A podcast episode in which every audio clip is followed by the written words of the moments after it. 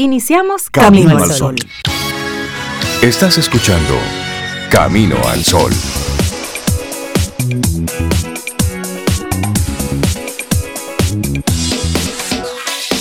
Buenos días, Cintia Ortiz, Obeida Ramírez y a todos nuestros amigos y amigas Camino al Sol oyentes. Buenos días, ¿cómo están? Hola, Rey, buenos días. Yo estoy apaleada, Rey. Apaleada. apaleada dos veces. No lo diga Doro. No, que, hola, Cintia. Lo que pasa es que tengo disque, que son Ajá. amistades mías, disque, porque Exacto. tendría que ponerlo en duda. Ponlo en duda. ¿Sabe qué hacen? ¿Qué Cintia? hacen? ¿Qué hacen? Toman imágenes de la de las marcas, de las carreras y cuánto y cuánto terminó Sí, sí. y me la mandan. Eso es propio de personas me que la luego... mandan de- de por luego- WhatsApp. No, pero eso es para mantenerte informado no porque tú tienes otras cuerda. cosas que hacer. Ajá. Ah. Claro, claro. Ay, Entonces sí. ellos para que tú tengas la Se información nota que eres pirata. te lo mandan. Eso es propio de personas que no saben coger cuerda. Me la mandan por varios Buen día. Sobe, Rey, Laure. Buenos días a ti, Camino al Sol oyente. Sí, hombre. Ay, Mantén ay, los ay. números ahí. Al que no le gusta, tú se lo mandas. Sí, hombre, ese es el ¿Sabías que estamos de la ganando? Lo que pasa es que ¿Sabías yo que estamos me perdiendo? lo gozo, ¿eh? igual me lo gozo. Claro, claro que sí. Bueno, ojalá que esta semana nos traiga Cosas nuevas buenas. sorpresas, Sí, sí. Claro. números a favor, Sí, y muchas alegrías, que de eso se trata también. Claro, y bueno, estamos arrancando la semana y hay que ponerle desde tempranito esa intención. ¿Qué quiero para esta semana? ¿En pos de qué voy en esta semana? Sí. Porque si usted arranca este lunes así como que a lo que coja mi bomba. A lo que venga. A lo que venga, bueno, pues aguante lo que venga. ¿De dónde vendrá eso a lo que coja mi bomba? Eso es, eso forma parte de un deporte tradicional muy nuestro que es el de las bellugas. Así que decíamos Ah, en el sí. campo, ¿te recuerdas? Entonces, Sí, el belluga. bon era una El glo- el bola grande. grandota con la que tú El rompí- bolón. el bolón, con la que tú rompías, Que era con el que te daban. con el que te daban ahí lambeplato, taquito y todo eso. Ah, pero, ah, pero. no, yo tengo, yo No, tengo no, mis no. experiencias. Tu expertise No, lo veo muy amplio. La ¿no? niñez fue rica y No, y divertida. tengo marcas de guerra. Tengo marcas de guerra. Así que eso es. A esta semana póngale usted un nombre. Porque Claro si usted no le pone nombre, el otro se lo pone. Seguro, Entonces, ¿cuál seguro. es el propósito que tengo para esta semana? Es decir, que el viernes no puede llegar sin que yo ha- haya hecho esto. No 50 cosas. Una sola cosita. Una. Sí, sí. Una. Sí, yo tengo una importante. que- Bueno, pues entonces vamos a ponerle nombre. Sí, sí, Sí, vamos a ponerle nombre a esta semana. Y así, una semana tras otra, vamos teniendo pequeñas conquistas, pequeños Claro, logros que al de final de, año tú te sientas y dices, wow, sí, mira, en este año hice. Ujú. No me Sí. pasó por alto. Y ese es el, el objetivo que te queremos siempre compartir. Pero la intención de nuestro programa hoy. Hoy lunes específicamente nuestra intención es que no dejes que tu vida pase sin un propósito. Tu vida, no tu día, no tu vida, que no pase sin un propósito. Y como dice Rey, todos tenemos uno. Encuéntralo, fabrícalo, identifícalo. claro. Sí, créalo para ti. Y el año le quedan muchísimos días todavía para hacer esto. Para poder dar es. pasitos en pro precisamente de ese propósito. Así que no dejes que tu vida pase sin un propósito. Es la invitación que te hacemos hoy en Camino al Sol. Para mí el año está nuevo. Se está Para mí, sí, para mí comienza, cada vez que aparece una oportunidad, pero una- Claro. Para es mí una comienza actitud, ahí. Exactamente. Sí, sí. Que el ya se está 29 de acabando el julio, el 30 de noviembre, no importa, el día que apareció, ese es el día. Bueno, y hoy es el Día de las Naciones Unidas, declarado desde el 47, 1947, para dar a conocer el fin y las actividades de esta organización en todo el mundo, como una forma de conmemorar y celebrar el aniversario de la Carta de las Naciones Unidas. Sí. Es un día en el que, bueno, se, se recuerda, se observa esto. Las Naciones Unidas es uno de esos organismos como otros que hay ahí, multilaterales, que mucha gente opina a favor, muchos en contra. Sus actuaciones arrancan con un fin y con una intención que pudiera ser bonita, buena, pero en sus ejecutorias pues muestran otras cosas. Bueno, son de esas para tomar y para dejar. Pero por lo pronto esa intención de que haya un organismo que vele por las intenciones del mundo mundial, del planeta, de todos los países, esa intención está bonita. El asunto es pasar de ese dicho al hecho. a ejecutarla.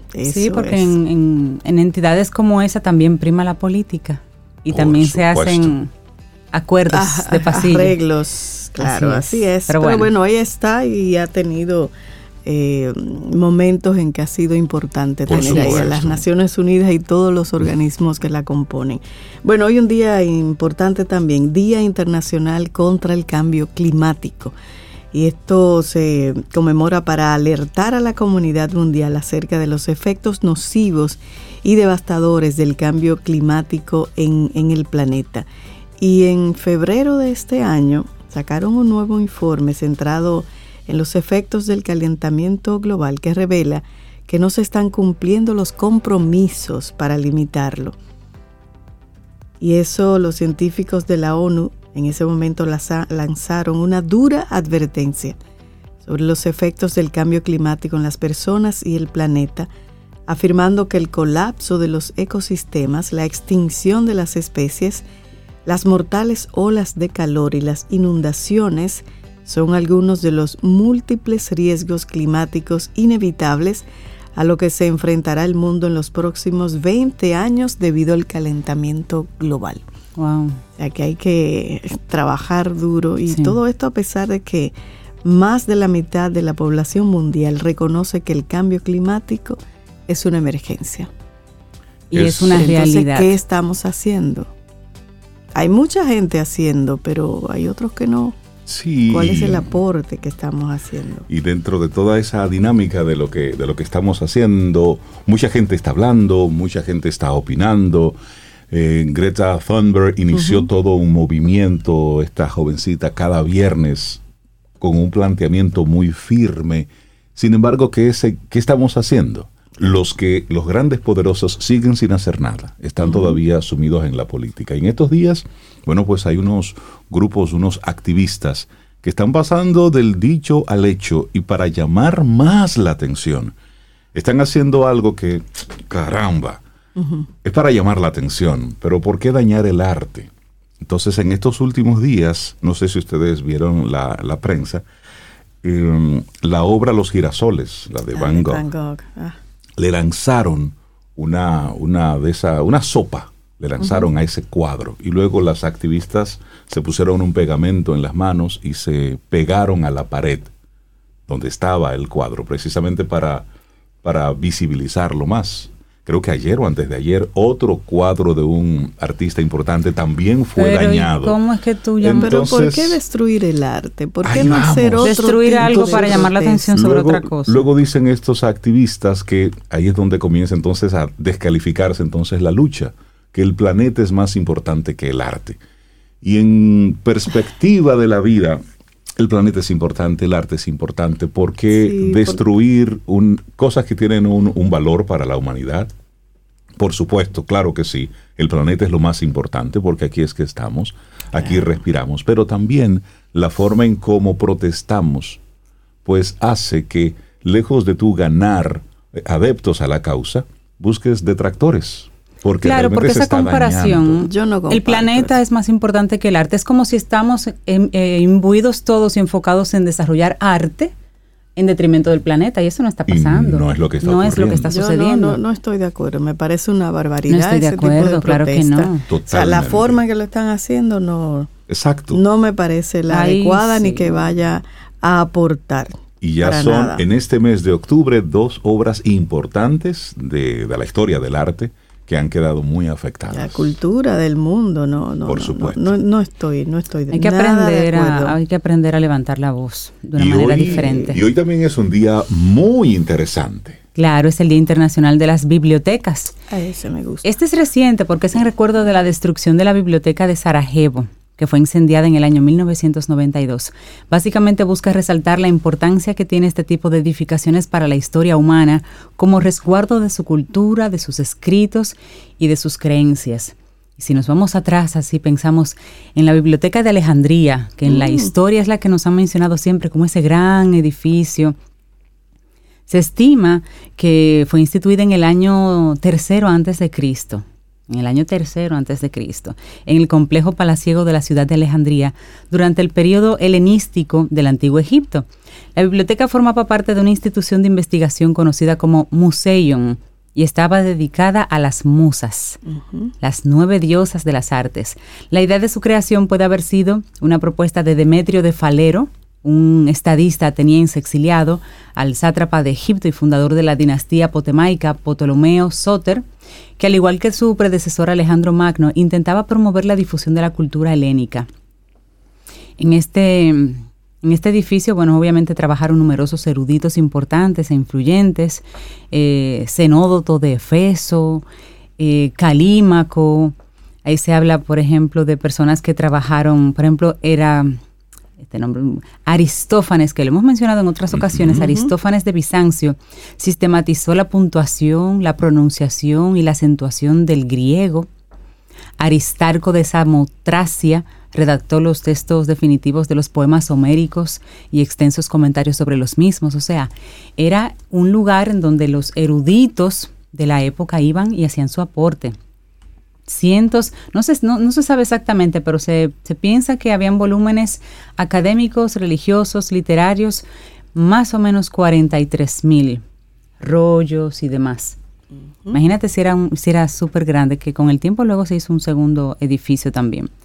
Así que básicamente este es para mencionar que es el Día Internacional de las Bibliotecas.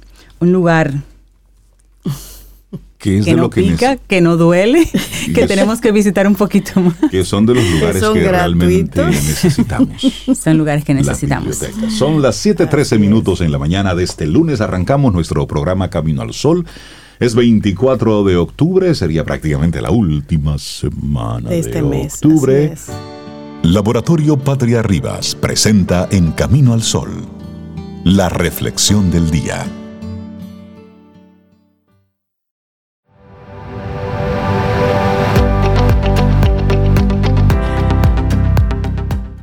Todos tenemos un propósito en la vida y cuando encuentres el tuyo, lo reconocerás. Catherine Pulsifer. Te vas a dar cuenta, así es. Entonces, nuestra reflexión en esta mañana. ¿Por qué deberías encontrar y seguir tu propósito en la vida? Bueno, el propósito de vida es la intención, el sentido, la finalidad que una persona le otorga a su propia existencia. Y así, incluye un compromiso con la vida una percepción de que esta es útil y valiosa y una motivación que nos impulsa a desarrollarla de un modo determinado. Diferentes autores y corrientes han tratado de acercarse a este concepto ofreciendo explicaciones diferentes. Por ejemplo, es posible que hayas escuchado hablar del ikigai, un término japonés que podría traducirse como razón de vivir esta es una misión o una motivación que proporciona ganas y coraje para levantarnos cada mañana y enfrentar el día. El Ikigai es el punto común entre aquello en lo que eres bueno, aquello que te otorga placer realizar y lo que puede aportar un valor al mundo. Si identificas las características de tu caso, habrás encontrado un motor de vida. Ikigai. Camino al Sol como que aplica un poquito. Yo tengo dos Ikigai, yo creo. Camino al Sol es uno. Camino al Sol es uno. Mm. Y leer para otros. Y leer para otros es otra. Ah, ah bueno, otra aproximación interesante es la que se realiza desde la logoterapia de Viktor Frankl. Tras ser prisionero en varios campos de concentración y sufrir en carne propia los horrores del holocausto nazi, este neurólogo y psiquiatra austríaco desarrolló una corriente terapéutica que centraba su acción en ayudar a las personas a encontrar el sentido de su vida para poder sanarlas de forma integral. Y encontrar y seguir tu propósito de vida es la invitación. Quizás te parezca que encontrar el propósito de vida es como complicado o irrelevante, no obstante, en realidad, más allá de cuestiones fisiológicas, filosóficas y contar con esta motivación, aporta múltiples beneficios. Y Rey te comenta unos cuantos. Bueno, por ejemplo, varias investigaciones refuerzan esa idea de que contar con un propósito vital reduce el riesgo de muerte entre un 17% y un 33% y disminuye la probabilidad de sufrir accidentes cardiovasculares. Mm. Hay otro, quienes han encontrado un sentido o misión vital tienen hábitos más saludables y realizan un menor consumo de cosas tóxicas. También son capaces de gestionar y lidiar con las situaciones de estrés, sufriendo un menor impacto en su salud. Pero también esto aumenta el sentido de competencia personal, de forma que el individuo se percibe más capaz de hacer frente a los retos y dificultades. Claro, y también ayuda a aceptar la vida con sus dificultades y limitaciones y percibirla igualmente valiosa. Hace que se reduzcan los estados de decaimiento y la presencia de trastornos afectivos. Igualmente, existe una mayor tendencia a buscar experiencias gratificantes y vitalizadoras que contribuyan a obtener estados de ánimo positivos. Promueve además las relaciones sociales y afectivas cercanas, gratificantes y enriquecedoras. Y existe, en definitiva, una mayor satisfacción y un mayor compromiso con la vida. Pero ¿cómo identificamos eso? Ya vendimos mm. la idea, ahora ¿cómo lo hacemos? ¿Cómo hacemos eso? Bueno, como adelantábamos al principio, el propósito de vida no es común a todos los seres humanos. Es un evento profundamente personal. Además, este puede variar en función de cada etapa y momento evolutivo una misma persona puede tener momentos de o ikigais diferentes alrededor de su vida. Eso depende de, de, la edad y el momentum, como dice Rey. Es decir, que para algunas personas este propósito se revela claro y nítido en una forma temprana, pero lo más común es que sea necesario construirlo y desarrollarlo. Para obtener algunas pistas se pueden mirar algunos elementos. Por ejemplo, pregunta, ¿qué te apasionaba hacer cuando eras niño? ¿Qué es lo que te impulsa y motiva a levantarte cada mañana? ¿En qué, ¿En qué, actividad emplearías tu tiempo con gusto, sin necesidad de obtener nada a cambio? O sea, tu tiempo gratuito. Claro. ¿Para qué acuden los demás a ti por considerarte especialmente apto en este ámbito? Y esto no tiene que guardar relación con tu profesión, puede estar más asociado a tus características personales. ¿Cuáles de tus experiencias personales han sido más gratificantes, significativas para ti y qué te han enseñado? Y si no hubiese imposibles, si todo fuera posible con una varita, ¿qué te gustaría hacer de tu vida? Trata de ir más allá de lo material y superficial y busca aquello que realmente te haría sentir pleno y realizado como individuo. Y con las pautas anteriores, trata de marcarte un objetivo, divídelo en pequeñas metas realizables a corto, mediano plazo. Como hemos dicho, el propósito de vida no se recibe, sino que se construye.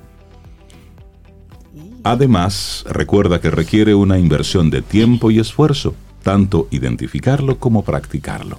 Así es, y cada día tienes una oportunidad para acercarte más a él a su comprensión y a su realización. Y recuerda que este puede variar en el tiempo en función de tus propias vivencias. Por tanto, no te limites jamás.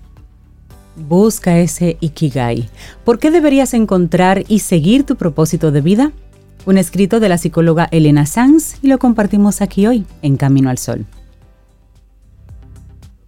Laboratorio Patria Rivas presentó En Camino al Sol la reflexión del día. Ten un buen día, un buen despertar. Hola. Esto es Camino al Sol. Camino al Sol.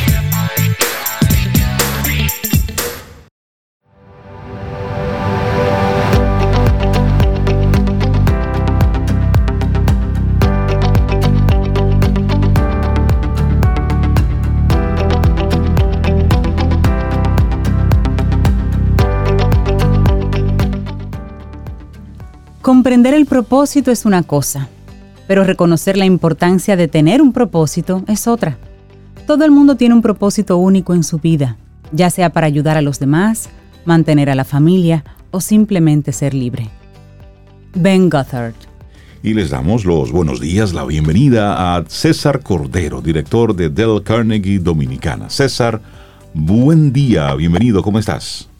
Muy buenos días, Reinaldo, equipo, Sobeida, Cintia, todo bien, gracias a Dios.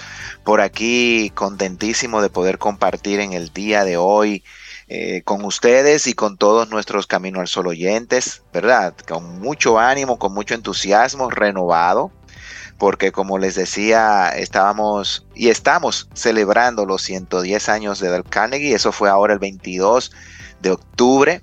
Eh, tuve el privilegio y el honor de poder estar en la convención internacional de Del Carnegie, la primera presencial y con un formato incluso híbrido para mantener el tema de la virtualidad, eh, pero sí pudimos ir un grupo eh, reducido.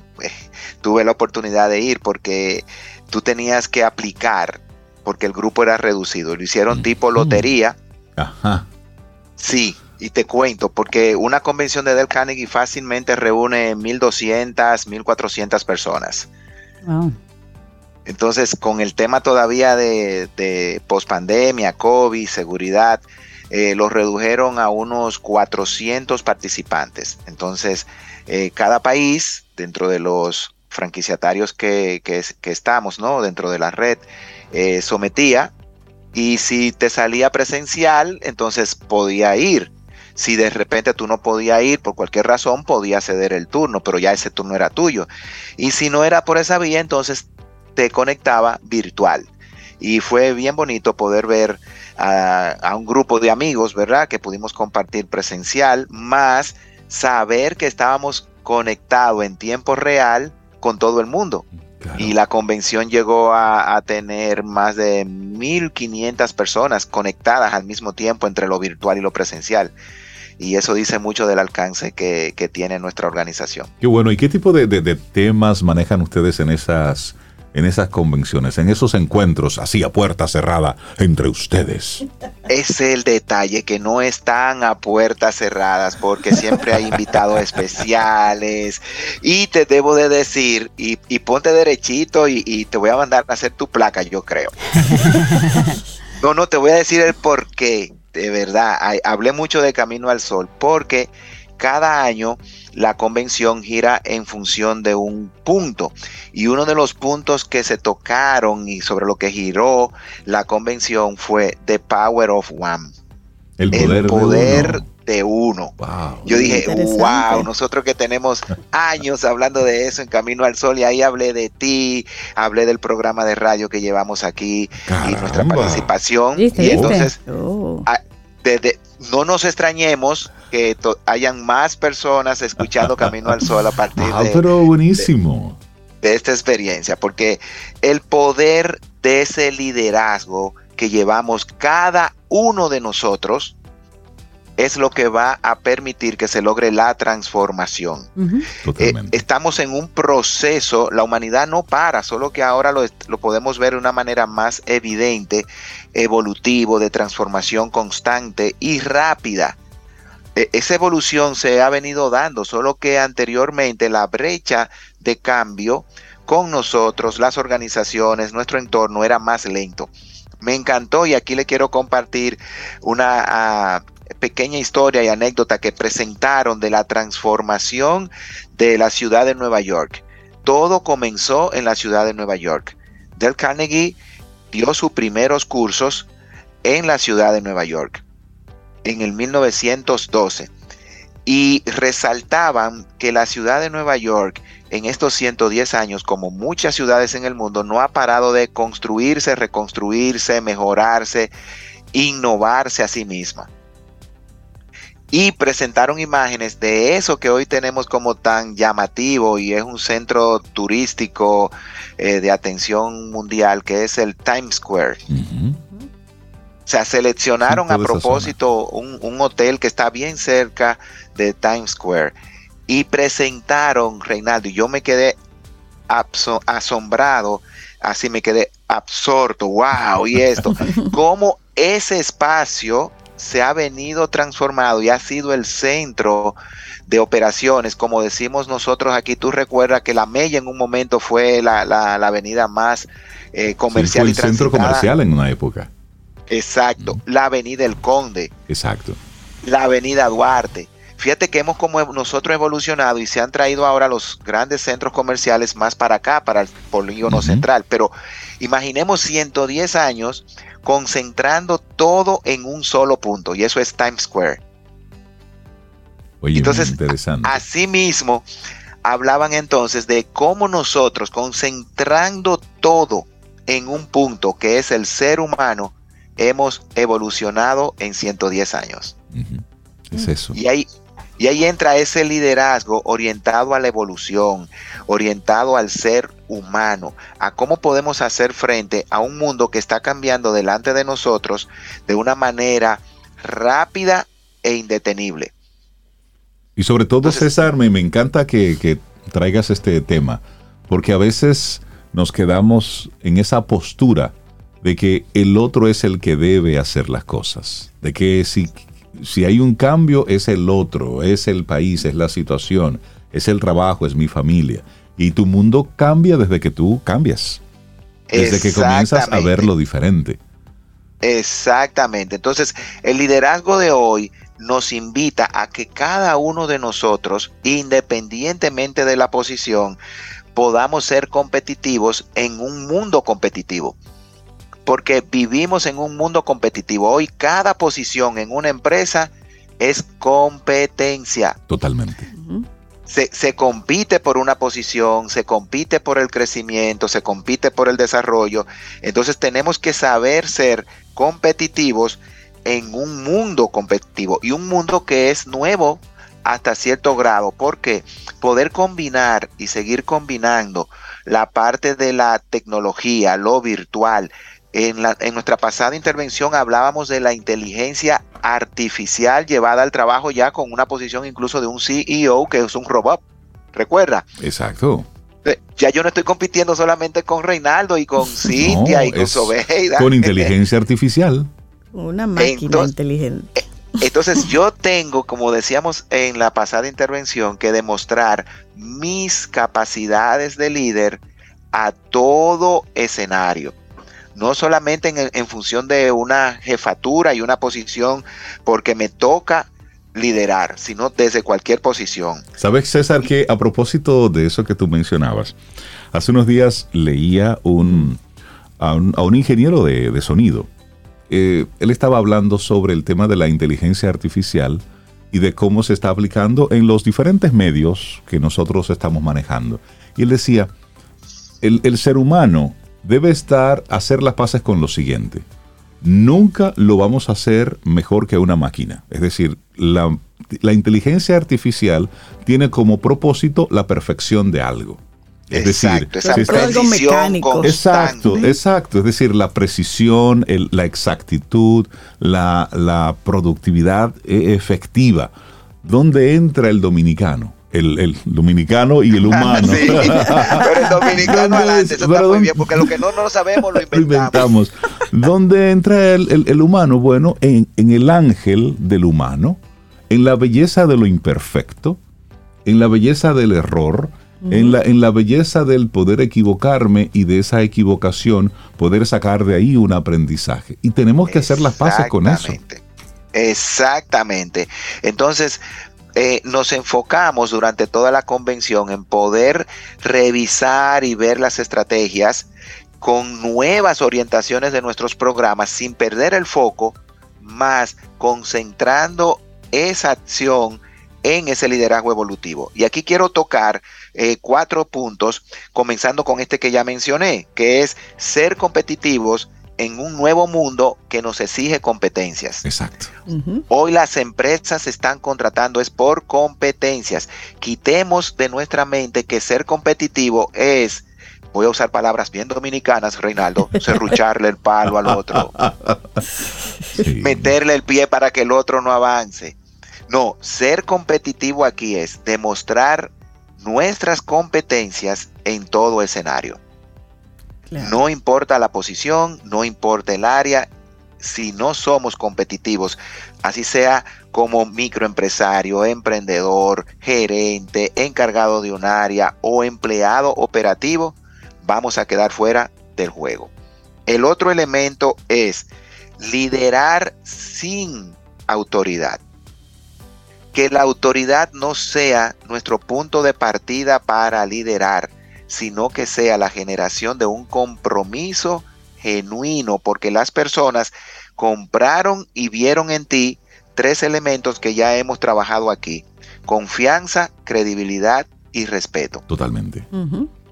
Entonces, ya no se trata de liderar apoyado en la coerción, en la jefatura, en, el miedo. yo soy el que tiene la, autoridad. Dime, eh, Sobeida. En el miedo. Exactamente. Ese miedo que viene por una imposición.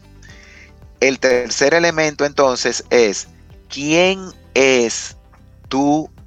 Vamos a, usar una palabra en, inglés con relación al juego del, del, fútbol americano, y es quién es tu quarterback. ¿Quién es esa persona que te va a lanzar la pelota? ¿Quién es esa persona que te va a resguardar? ¿Quiénes son esos dentro de tu equipo que te van a apoyar en cualquier momento? Y que te van a lanzar literalmente la idea, el ánimo, el empuje que a veces como nosotros necesitamos. Imagínate un líder que está abrumado porque tiene presión, tiene un equipo al cual dar respuesta, tiene números que lograr para la empresa. Nosotros usamos una frase muy dominicana a veces que es ¿quién motiva al motivador? Exacto. ¿Quién lidera al líder? No es solamente ese autoliderazgo, yo debo de tener un equipo conformado a mi alrededor que pueda ver jugadas que yo no estoy viendo, que pueda ver escenarios que yo no estoy viendo. Entonces, ¿quién es esa persona que va a estar mirando a tus espaldas? ¿Quién es esa persona que te va a lanzar la idea, el punto de innovación, el punto de mejora, el ánimo cuando tú lo necesitas? Entonces, el liderazgo moderno procura que nosotros tengamos a nuestros alrededores colaboradores dispuestos a ser nuestros quarterback. Buenísimo, César, este tema que nos has traído a propósito de la celebración de los 110 años de Dell Carnegie. Recuerdo como hoy cuando celebrábamos los 100 años. Los 100 años, eso fue el otro día. camino al Así es. Y Reinaldo, el último punto que tocamos es como que lo hubiesen copiado de aquí de República Dominicana. Yo me reía muchísimo, de verdad, de verdad. Porque en inglés es never eat alone. ¿Lo tengo que decir en español? Está buena esa. Eh, tradúcelo tú por mí, por favor. Tradúcelo tú. No sea un come solo. pero, en, inglés el literal es nunca coma solo. Exacto, nunca coma solo. La traducción era buena, la de Reinaldo. Sí, pero la, la la dominicana no sea un come solo. Esa me gusta. A mí me encantó y me encantó el escenario que, pusieron, ¿verdad? Como eje de, de partida. Y es que el liderazgo debe de ser compartido. Los líderes desarrollamos líderes. Los líderes celebramos el éxito entre todos y nos responsabilizamos de esos momentos críticos y asumimos el rol que nos toca como líder. Entonces, no se trata de tener y construir un buen pastel y darle pequeñitas partes a los demás y yo llevarme todo el mérito. Porque ese punto de querer solamente dar lo mínimo y no compartir el logro, el éxito, los resultados alcanzados, dando los méritos y reconocimientos a quienes lo merecen. Señores, hoy día hay colaboradores, así como hablábamos de quién es tu quarterback, ¿verdad? Que te da la idea, que te puede dar una idea que le genere a la empresa millones de pesos en ahorro o millones de pesos en aprovechar un costo de oportunidad o mejorar un proceso. Nosotros que, motivamos este tipo de iniciativa, sabemos de personas que han aportado grandes ideas a empresas y luego la empresa no se lo reconoce. ¿Y sabe qué hace ese colaborador? Se va. Claro, porque al final todos queremos sentirnos parte de. Y ese sentido de, de compromiso, de que me estoy involucrando, cuando un colaborador se da cuenta de que los esfuerzos que hace, simplemente hay un otro que se, ¿eh? se beneficia, beneficia, esa pues, dueña de... Sí, somos humanos y tenemos un corazoncito. César Cordero, la gente que quiera seguir conectado contigo, los proyectos, los cursos de Del Carnegie, de, en esta última etapa ya.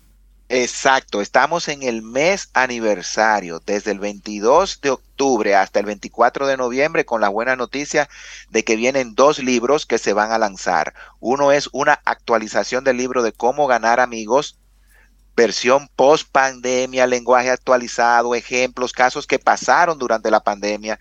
Y el otro libro es Take Command, tomar el control.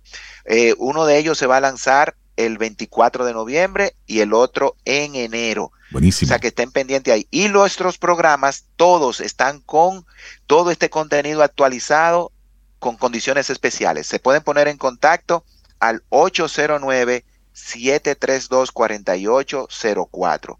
809-732-4804. No quiero, Reinaldo, dejar de, decir que vamos a tener en el mes de noviembre el primer encuentro conferencia taller para familias líderes. Papá, mamá, hijos, eso es con algo que también trajimos de la, de la convención y es el primer seminario taller de liderazgo para la familia en conjunto. Buenísimo. Cupo muy limitado, va a ser en noviembre, así que póngase en contacto con nosotros y le vamos a seguir dosificando porque todo este contenido y más cosas no da el tiempo en una sesión. Entonces, Buenísimo, lo vamos a ir trayendo ya por parte cada uno de estos puntos. Un liderazgo en evolución. Y así como la ciudad de Nueva York nunca duerme, nunca deja de reconstruirse y de renovarse, así debemos de renovar nuestro liderazgo. Buenísimo. César, que tengas un excelente, excelente día. César, gracias. Ten un buen día, un buen despertar. Hola. Esto es Camino al Sol. Camino al Sol.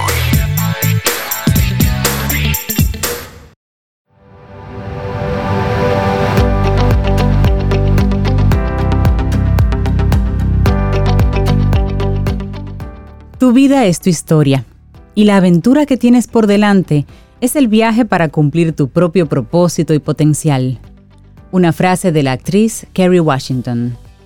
Continuamos en este Camino al Sol. Es lunes iniciando la semana, 24 de octubre año 2022. Muchísimas gracias por conectar con nosotros a través de estación 97.7 FM y también caminoalsol.do.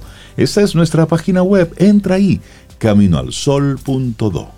Bueno, y como siempre tenemos nosotros gente interesante, de que uno aprende muchísimo y que además son generosas, que dan sus conocimientos así. Por eso para nosotros es un honor siempre recibir aquí a Letra Z. Bueno, su nombre, María José Rincón, doctora en Filología Hispánica y lexicógrafa, miembro de número de la Academia Dominicana de la Lengua, ocupa el sillón Z, por eso su usuario es Letra Z. Y hoy me encanta esto, palabras con doble escritura es el tema que nos trae. Hola María José, bienvenida, ¿cómo estás? Hola, bien hallados. Encantada de estar de nuevo por aquí y con todos los Caminos al Sol oyentes. Buen día, Buenos días. María José. Igual para nosotros. Me encanta este tema, palabras con doble escritura. El doble sentido se lo ponemos nosotros y tres, cuatro sentidos, no sí, Sí, sí, sí. Recuerden, doble escritura. el doble sentido es otra cosa. Es, el otra que cosa. también existe. Registrado en el diccionario y en nuestras cabecitas, no es eso, eso es otra cosa. ¿Qué anda? quería hablar un poco de ortografía. Sí, el hablante de, de, español es muy creativo en cuanto a los dobles sentidos. Sí, somos súper creativos. Los dobles sentidos a veces a veces personales. así es. Pero hablemos de esas palabras así, con doble, con doble escritura como tal.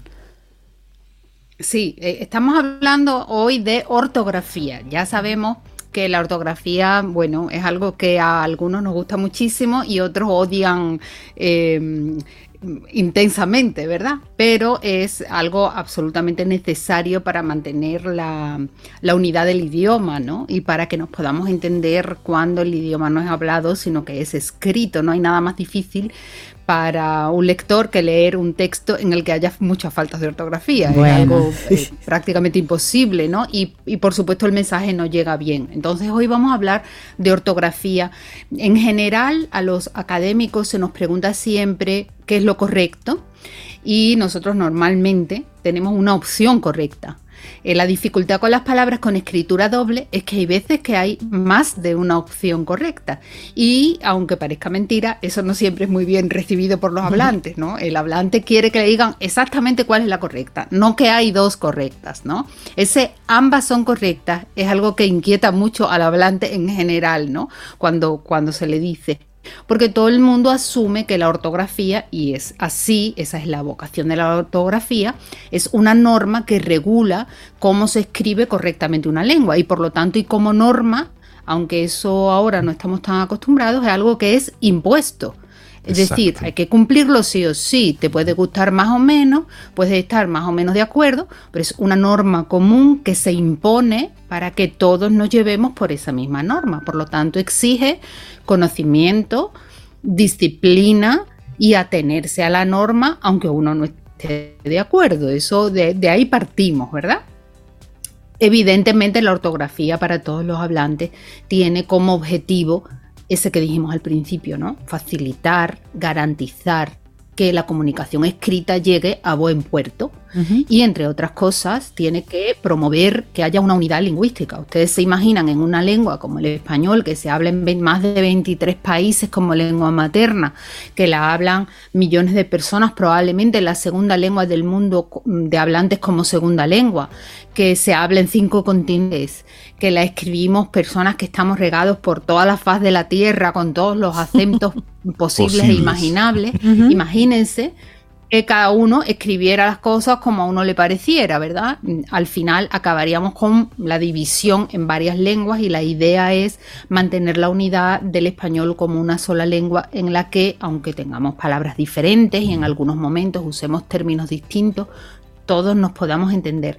Entonces la ortografía lo que hace es imponer, aunque es una palabra que no nos gusta mucho, pero es así, es imponer una representación gráfica uniforme de todas las palabras independientemente de que cada uno la pronunciemos de una manera porque vivamos en un país diferente, porque pertenezcamos a un nivel sociocultural diferente y las pronunciemos de otras maneras, o por motivos individuales, que también los hay, ¿verdad? No, es que eso yo lo escribo así, ¿eh? porque también existimos de esas personas, ¿verdad? No, y yo no quiero escribir, es que yo lo escribo de otra manera, ¿no? Bueno, a pesar de eso, a pesar de esa ortografía mm, mm, unitaria, digamos, la lengua española mantiene un grupo de palabras que se pueden escribir de varias formas, que tienen varias formas de escribirse, varias grafías que se consideran correctas, aunque siempre la academia puede aconsejar que usemos con preferencia una de esas grafías por distintas razones en cada caso, pero esas grafías se consideran admitidas. ¿Por qué hay varias grafías? Pues a veces por la historia del idioma, por, por, la lengua de la que vienen, por tradición, se han ido escribiendo de dos maneras diferentes y ya están tan arraigadas en los hablantes que la academia no sabe o no puede decidirse por una forma de ponerlas o por otra.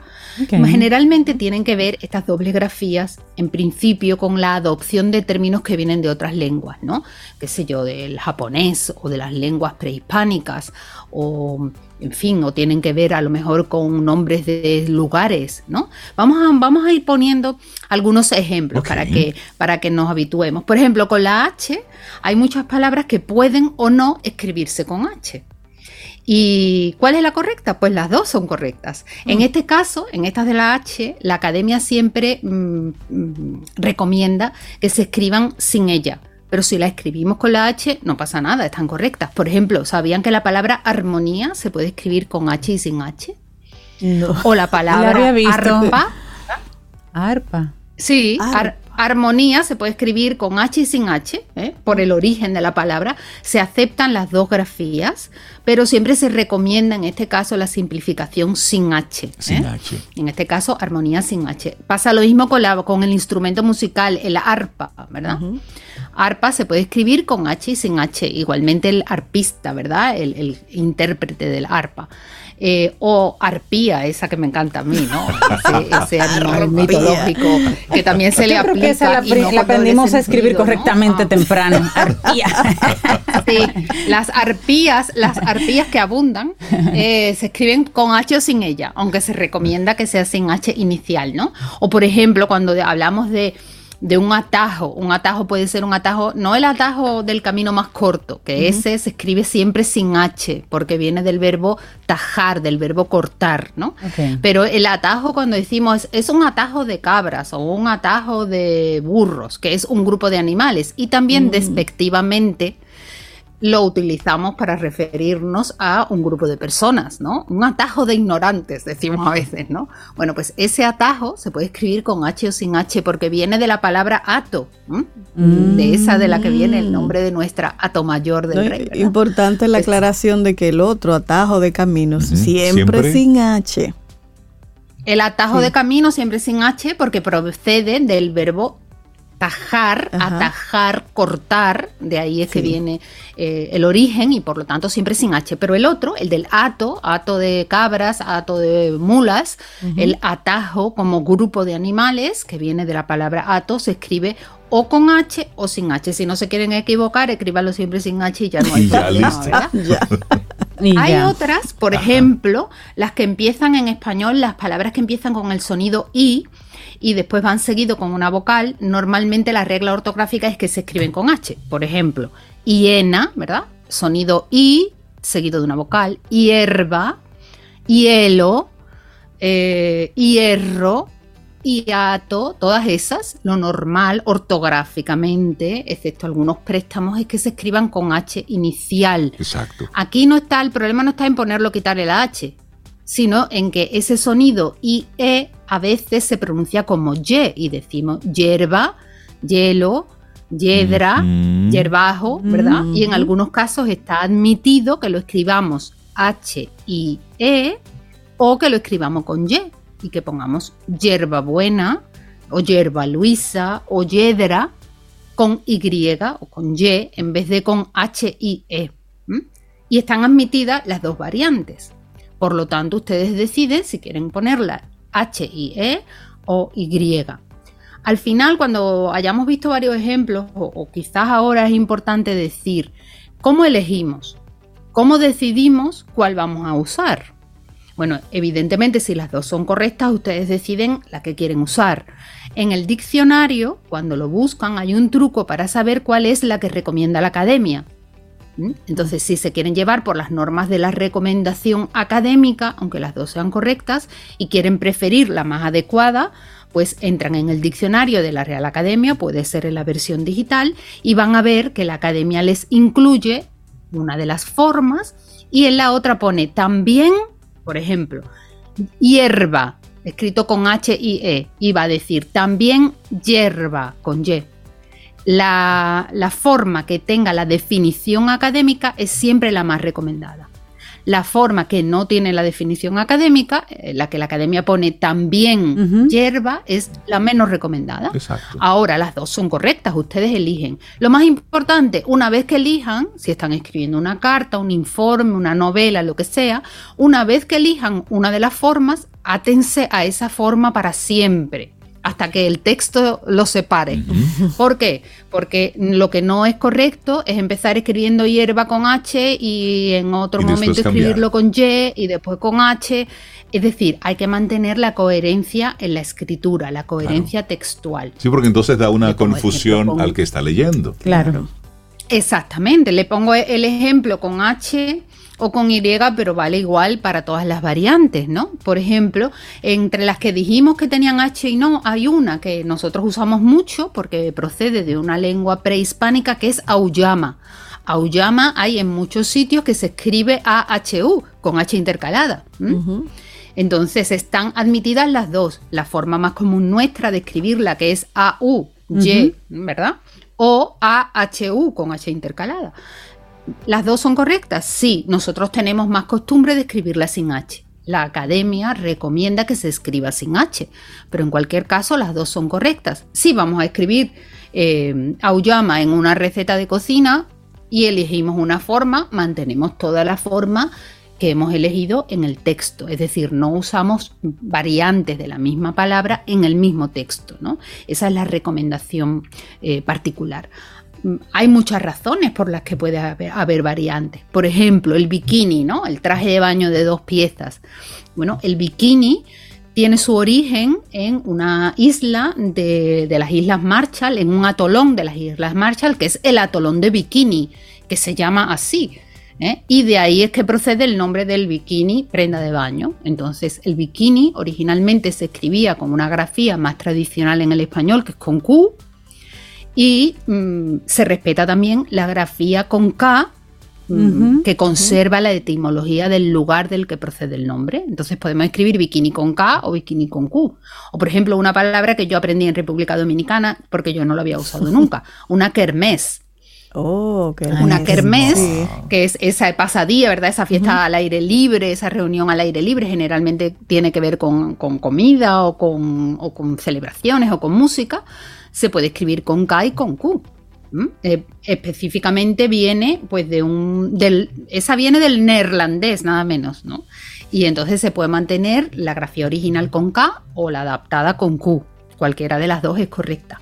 O, por ejemplo, del, algo tan lejano como el japonés, ¿verdad? El harakiri, ¿verdad? Eso de hacerse el harakiri, ¿verdad? Se puede escribir con K y con Q. Porque procede de una grafía extranjera que normalmente se adaptaba con Q, pero que después pues, volvió a usarse la letra K, que es una letra propia también del abecedario del alfabeto en español, y por lo tanto se puede usar de las dos maneras. Quizás buscando con K o y eso quizás buscando la, parte de fonética, es decir, la fonía, ¿se escribe tal cual? Sin duda, porque, porque fíjate, la ortografía tiene varias, varias em, motivaciones, digamos, ¿no? ¿Por qué se elige una regla y por qué no otra? En el caso de la ortografía española hay varias razones. Mm, hay una razón etimológica, por ejemplo, si bikini como isla se escribe etimológicamente porque en el país donde se le puso ese nombre se escribe con K, pues la ortografía trata de eh, mantener esa etimología. O por ejemplo, kimono.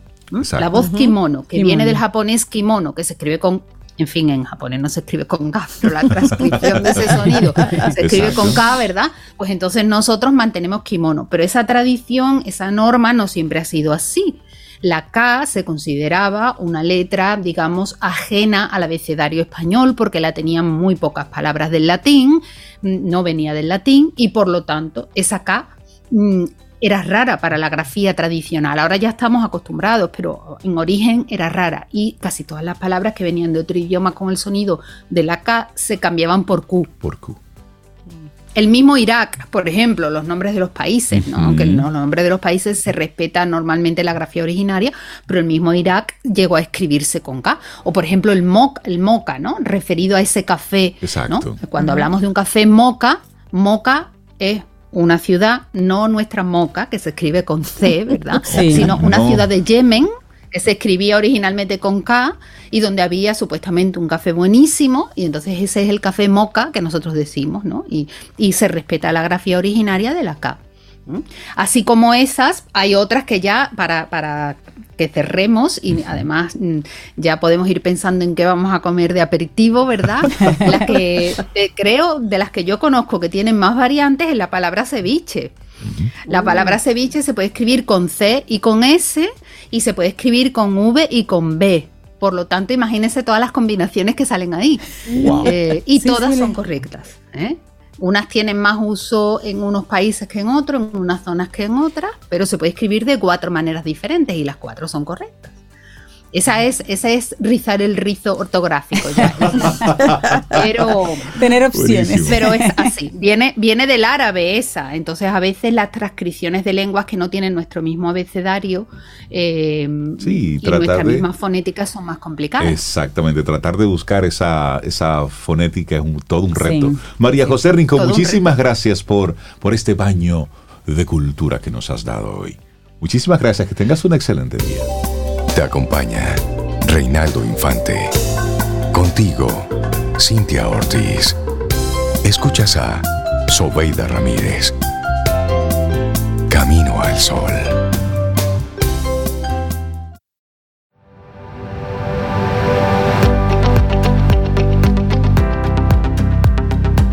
Tu propósito debe ser particular para ti. Tu propósito no puede ser el camino de otra persona, ni el camino de tu familia ni el camino de tus amigos. Drew Scott Perman. Continuamos en este Camino al Sol, lunes inicio de semana, y estamos muy contentos de restablecer contacto con Jani Paulino, artista, comunicadora, activista social, una mujer emprendedora que siempre nos trae algo nuevo. Cada conversación con Jani Paulino es ah, sobre algo nuevo que estaremos conversando. Buenos días y bienvenida de nuevo a Camino al Sol. ¿Cómo estás? Buenos días, mi gente querida, ¿cómo están ustedes? Estamos muy, muy bien, muy bien, contentos de tener esta conversación. Esta semana. Así es, Esperando cosas buenas esta semana en el nombre de Jesús. Esperándolas y construyéndolas, Yanni. Como esta conversación que vamos a tener sí, contigo. Tú de construir y tú no sabes que estamos construyendo. Es así, es así. Y hoy nos traes una palabra nueva. Me gusta el concepto, sí. Yo no Hijoternidad. Hijoternidad. Hijoternidad. O hijaternidad. Es la combinación de la palabra hijo, hija, más eternidad. Más eternidad. Es la reciprocidad a la palabra maternidad o paternidad. Y algo muy asombroso es que toda palabra debe estar precedida del hecho que le da sentido para nombrarla.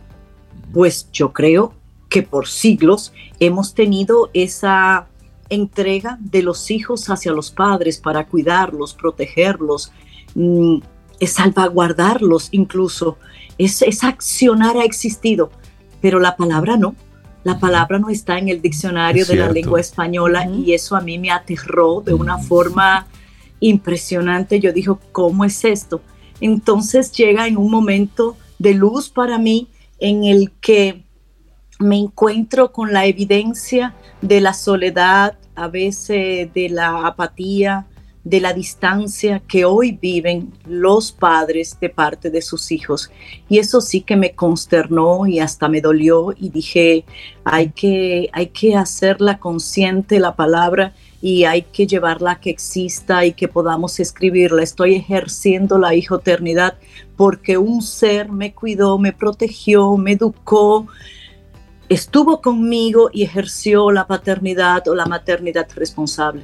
Yanni, desde Manos Arrugadas, tu proyecto desde hace muchos años, precisamente eh, de cerca con los, con los envejecientes. Quiero poner la fundación y lo que haces con, a través de Manos Arrugadas en un lado y por el otro lado la tradición, la costumbre que tenemos en los países latinos de, de estar cerca de nuestros viejitos, de estar cerca de papá, mamá, los abuelos, los abuelas, esto de forma cultural. La pregunta es la siguiente, desde tu experiencia, ¿esa parte cultural se ha ido perdiendo con el tiempo? Así es. Y eso es lo que nos presenta este cambio demográfico que está viviendo el mundo. Estamos eh, recibiendo las consecuencias de la vida de ciudad. Ambos en la pareja trabajan ambos están entregando, como decimos en buen dominicano, el forro para echar para adelante. Las parejas jóvenes me refiero. Pero las parejas jóvenes también están viviendo en apartamentos. Pero muchos de nosotros hemos emigrado del campo a la ciudad y de esta ciudad a otra ciudad. Y eso hace que se haya creado ese distanciamiento en muchos casos entre los padres con los hijos y no es que no están las redes sociales y no es que no están esas llamaditas, pero no es lo mismo que el papá esté en, el abuelo esté en casa o que el abuelo lo veamos una vez a la semana. No es lo mismo porque el contacto se pierde y la pregunta siempre es, ¿cómo estás papá? Bien, mi hijo. Y en ese bien, mi hijo, está, no te quiero preocupar más, no te quiero eh, cargar más con las cosas que tú tienes. Mira, los míos son achaques de la vejez, todo lo asume como así es que debe ser. Sin embargo, el adulto mayor se va quedando viejo, se va quedando solo, se va quedando aislado y cada vez se aísla más. Y el adulto mayor, por una condición propia de, de la sabiduría de la vejez, de no querer molestar y de esta dignidad que le caracteriza, siempre va a decir, yo no te necesito, yo no necesito, me basto a mí mismo y además tú no tienes por qué cargar conmigo. Y yo creo que eso es parte de lo que no hemos agarrado para sostenernos, aquellos que no queremos asumir esa responsabilidad para decir, papá no me dijo, yo no sabía. Y en el yo no sabía, yo no quise saber, ahí viene una gran distancia, una gran depresión y a veces lleva mucho a la muerte del adulto mayor en soledad absoluta, con hijos vivos, que es lo penoso, porque no estamos hablando de lo que Estados Unidos hoy recoge como los elder orphans, que son esos adultos mayores que no tuvieron hijos, sus parejas murieron, no tuvieron familia y ahora le toca la soledad de que viven solos. No estamos hablando de eso. A los que nos duelen, que son una minoría, que existen y que penoso. Nos preocupa esta distancia que hay y esta irresponsabilidad que presenta nuestra sociedad frente a sus padres y a sus madres. ¿Cuál es tu propósito ah. con esto de, de hijoternidad, de esta palabra? ¿Cuál es cuando se te ocurre ya ponerle un nombre a esto que sea coherente con lo que ya sí existe, que es paternidad, que es maternidad? ¿Cuál es tu propósito detrás de todo esto? aparte de visibilizarlo, de, decir, esta es la responsabilidad del hijo hacia sus padres. Yo creo que un poquito concienciar de que la palabra paternidad y maternidad implica una serie de, características propias como es la, responsabilidad, la entrega, mm, en todo el sentido de la palabra, el compromiso, la solidaridad, eso implica la paternidad o la maternidad. Y en la, y en la, en la doble vía que es la vida, el entrego y recibo, ¿verdad? En, eh, en el área religiosa se dice pecado y perdón. En el área legal se dice eh, delito y pena. Pero también en el área agrícola se dice siembro y cosecho. Ese, ese, ese lenguaje de doble vía, incluso de nosotros la comunicación, emisor, emisor y receptor, en la vida es esto. Entonces, si hay uno, hay el otro. Pero como tú inteligentemente eh, notaste, ¿qué buscas con esto? Busco que hagamos conciencia, que hagamos una conciencia así que, que nos duela, que decir, caramba, él estuvo ahí conmigo porque yo no estoy ahí con él. Nuestros países evidencian un desamparo ante la vejez el Estado no se hace responsable de los adultos mayores en estado de extrema necesidad que existen. Y muchos de nuestros adultos mayores se acuestan con hambre mientras sus hijos se toman una jumbo en el colmado. Y eso es doloroso. Que muchos de nuestros adultos mayores estén padeciendo enfermedades porque se asuma como achaques de la vejez, eso es doloroso que adultos mayores, que sus hijos tienen la posibilidad económica, no le falte medicina, eso es desgarrador. Porque ese adulto mayor a veces trabajó como lavando, planchando, educando, haciendo, haciendo lo que tenía que hacer y podía hacer para criar y echarse para adelante. Entonces, en ese concepto nosotros decimos, si no le podemos asumir al Estado la responsabilidad de los adultos mayores en extrema necesidad, ¿a dónde miramos? ¿Por quién el adulto mayor hizo algo? Por la sociedad que ayudó a formar, a veces a construir con blow, con cemento, cuando era albañil, a, los, a, los, a los ciudadanos, si era profesor, dando un servicio empresarial pero ahora tú dices, ¿y quién se hace responsable de la doble vía, del yo doy y yo recibo? ¿Cómo, ¿cómo lo hacemos? Bueno, si me dedico solo, me enfoco en el Estado, óyete, eh, mi lucha puede ser muy larga. Totalmente. Déjame buscar alguien que donde el adulto mayor también haya construido y pueda en el banco de los favores ir a recoger. El hijo, el hijo, por ley natural nuestra constitución, la Carta Magna, el Código Civil de la República Dominicana, desde el Tratado de, de Basilia, todos, todos hablan de la responsabilidad para con los adultos mayores. Ahora, ¿qué pasa, mi querida gente? Que no hay un régimen de consecuencias. Todos dicen que tenemos la responsabilidad para con los descendientes y con los ascendientes. Perfecto, bravísimo, ahí está. Y si yo no lo hago, ¿qué? ¿Qué pasa con Correcto. Si yo no, si yo no eh, le doy manutención a mi hijo o a mi hija, me ponen la ley 136 del Código del Menor y me lo descuentan de mi sueldo en la empresa porque yo tengo que dar manutención a mis hijos ¿Y qué pasa si yo no le doy manutención a mis padres, que también lo dice la ley? Ascendientes, descendientes, ¿qué pasa? Nada, no pasa nada. No hay una ley en la República Dominicana que te diga, si tú abandonas a tu papá, aunque este no haya sido el mejor papá del mundo, si tú lo abandonas, tú tienes una penalidad. Y por eso no se cumple, porque lo hacemos porque me parece, porque de favor, sentido común, porque, porque, porque si, si ven a mi papá en mal estado van a hablar de mí.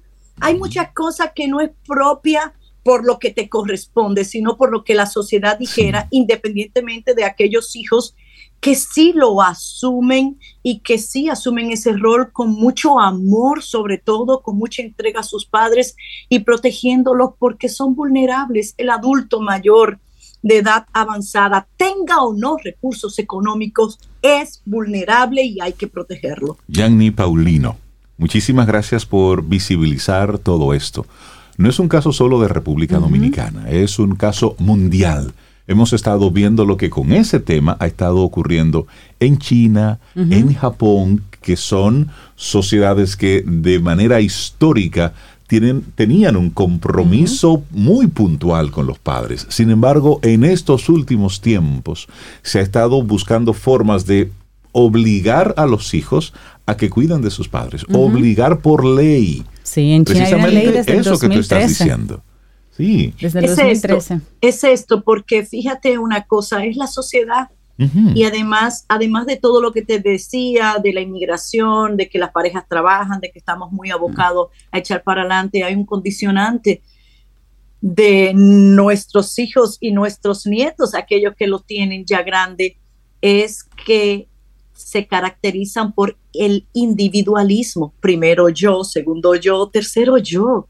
Y en una sociedad abocada al, al que tú eres el centro de los, la sociedad y lo más importante, aquellos que ya no te ofrecen nada, como son los adultos mayores, que ya tú le sacaste el jugo como, como, como a la naranja y queda el bagazo. Entonces tú dices, ya saqué lo mejor de ti, ahora no me sirve. Y ese es el mensaje que le estamos llevando a nuestros adultos mayores. Y vuelvo a la metáfora de la doble vía de la vida. Nos va a pasar a nosotros mañana. Nos va a pasar si tenemos, si tenemos suerte en la vida, llegamos. sociedad diferente. Totalmente. Yanni Paulino, muchísimas gracias por traernos esta palabra. Hijoternidad. la responsabilidad del hijo hacia sus padres. Yanni, un gran abrazo. La gente que quiera ponerse en contacto contigo, con el proyecto que tienes de Manos Arrugadas. Aquellos que quieran sumarse, llevamos una campaña que se llama Ellos te necesitan este anteproyecto de ley que se llama Ley de Reclamación de Manutención para Padres y Madres está llevado no con las manos, sino con el corazón ante el despacho de la primera dama de la República en este momento, donde doña Raquel Arbaje. A la verdad que hemos dicho que nuestro último paso porque falta voluntad y cuando se tiene la voluntad es suficiente.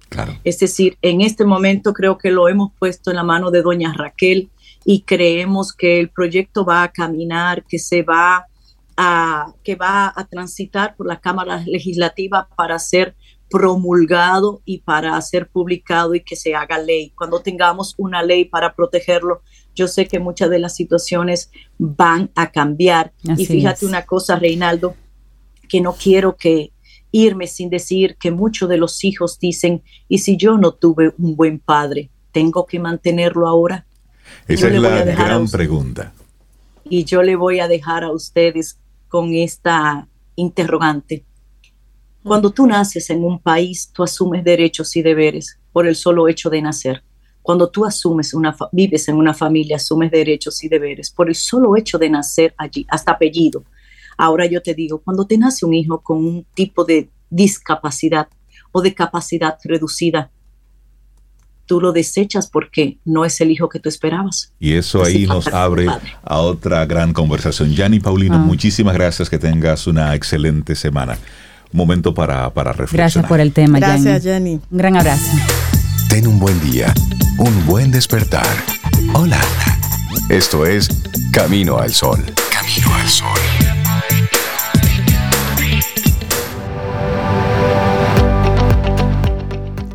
Y dale un twist a tu mañana aprendiendo siempre algo nuevo en nuestro segmento Quien Pregunta Aprende con Escuela Sura, donde tocamos temas de actualidad, aportando siempre o tratando de aportar siempre al bienestar. Escúchanos el próximo miércoles. Quien Pregunta Aprende con Escuela Sura. Y seguimos en este camino al sol. Buenos días, Yani Santaella, psicóloga clínica, coach, mentora de proyectos. Y hoy vamos a hablar de los complejos. si usted es un acomplejado, levante la mano. Yo creo que todo el mundo tiene un complejo, aunque no lo diga. El dolor de los complejos. Hola, Yanis. Yanis, buen día. Buenos días, buenos días. Pues hoy vamos a hablar del verdadero dolor de los complejos, que muchas veces eh, de alguna manera todos tenemos complejos, porque los complejos son esas ideas negativas y la mayoría de veces falsas que hago en comparación y tiene mucho que ver con los eh, estereotipos. Hoy voy a hablar de los complejos físicos y en nuestra próxima intervención vamos a hablar de los complejos emocionales, Cenicienta, eh, Peter Pan, todo eso. Y vamos a hablar de los físicos y de lo que hay detrás de ello para que también los padres tomemos conciencia y nosotros hoy como seres humanos adultos, esos complejos que vienen, el 90% de la niñez viene primero de la casa, de papá, de mamá, de las comparaciones. Y hay muchos complejos que son de la mirada. O sea, la forma en que me miraron me crea una vergüenza mayor. Esa comparación, tú te pareces a tu papá, tú te pareces a tu mamá, de comentarios. A veces los complejos también, muchos de ellos vienen de la familia, de esas reuniones familiares, o de esa abuela que dice, o ese abuelo, ese tío, es que no te pareces a nadie de quién son esos pies, etcétera, etcétera, etcétera. Entonces, si yo hice hasta una serie de los, de los complejos, los que los quieran ver en mi Instagram, de un ejercicio que hoy voy a dar los pasos aquí también, porque todos tenemos complejos físicos. Ahora, ¿qué es lo importante de esto? También en la parte del bullying, lo más importante es que nosotros esos complejos nos quitan cuatro cosas. Los primeros nos quitan la capacidad de ser porque nos llenan de vergüenza. Muchas veces no queremos ni siquiera salir a la calle porque estamos llenos de esos complejos. Segundo, esos complejos también nos eliminan la capacidad de éxito porque me cuesta yo salir adelante con esos complejos. Porque pesan mucho. Además de eso, los complejos me limitan mi sexualidad y mi capacidad de relacionarme. Y más tarde aún y más difícil aún, los complejos me quitan mi autenticidad. ¿Qué quiere decir? Cuando yo estoy en, en el tema de los complejos, me, me vivo en ese dolor. ¿Qué hacer en el día de hoy con esto? Porque muchas personas nos diremos, ¿qué hago? Eh, ¿Se está escuchando? Sí, señora, sí, estamos. Aquí atentos. ok, entonces, muchas veces en, ese tema de, de, los complejos y en ese dolor tan intenso que puedo yo vivir, me empiezo a limitar las relaciones, el éxito y como les dije, la vida misma. Lo primero que necesitamos es identificar de dónde vienen esos complejos.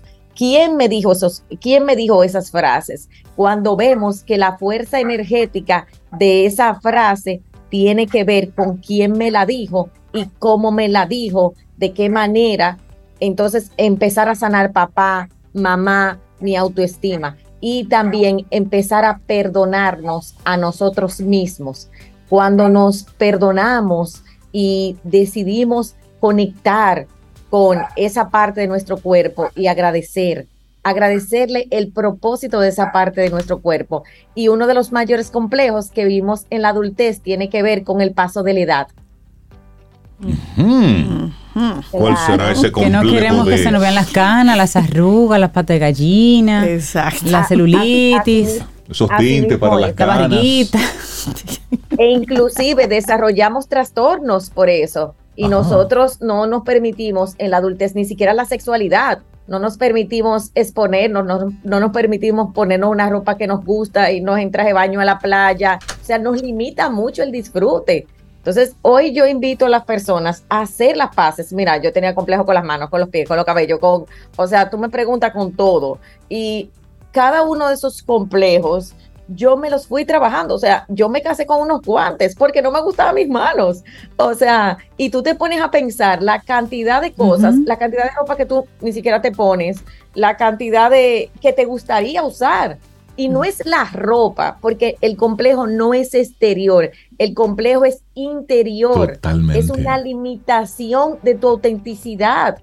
Y no te estoy diciendo que lo hagas, sino que verdaderamente hagas las paces con eso. ¿Cuántos, por ejemplo, tenemos complejos? Yo tenía complejos con los pies y no usaba zapatillas. ¿Cuántas veces yo dejé de ir a lugares porque había que usar una zapatilla? Y ah. Entonces, y empezamos o nos estamos comparando en el espejo o estamos soñando con la próxima cirugía o nos estamos viendo en un, en un filtro.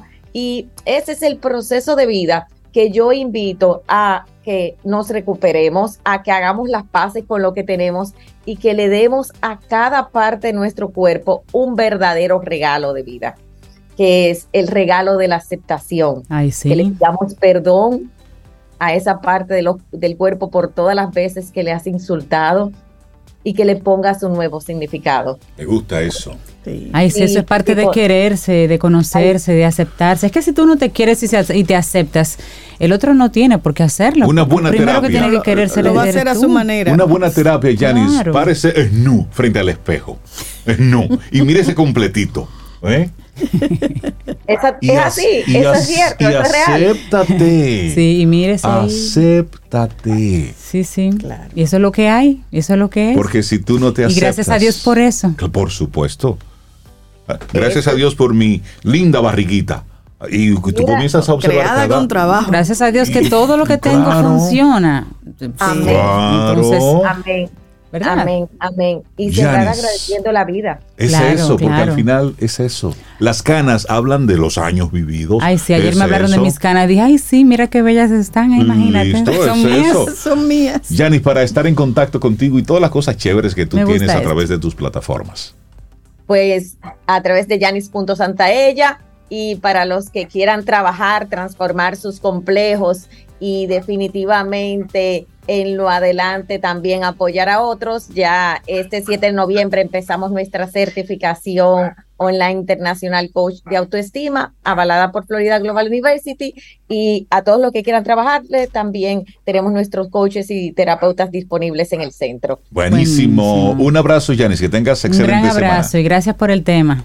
Gracias, Yanis. Mi barriguita te manda saludos. y esperamos que hayas disfrutado del contenido del día de hoy. Recuerda nuestras vías para mantenernos en contacto. Hola arroba caminoalsol.do. Visita nuestra web y amplía más de nuestro contenido. Caminoalsol.do. Hasta, una, próxima, edición. Y pásala bien.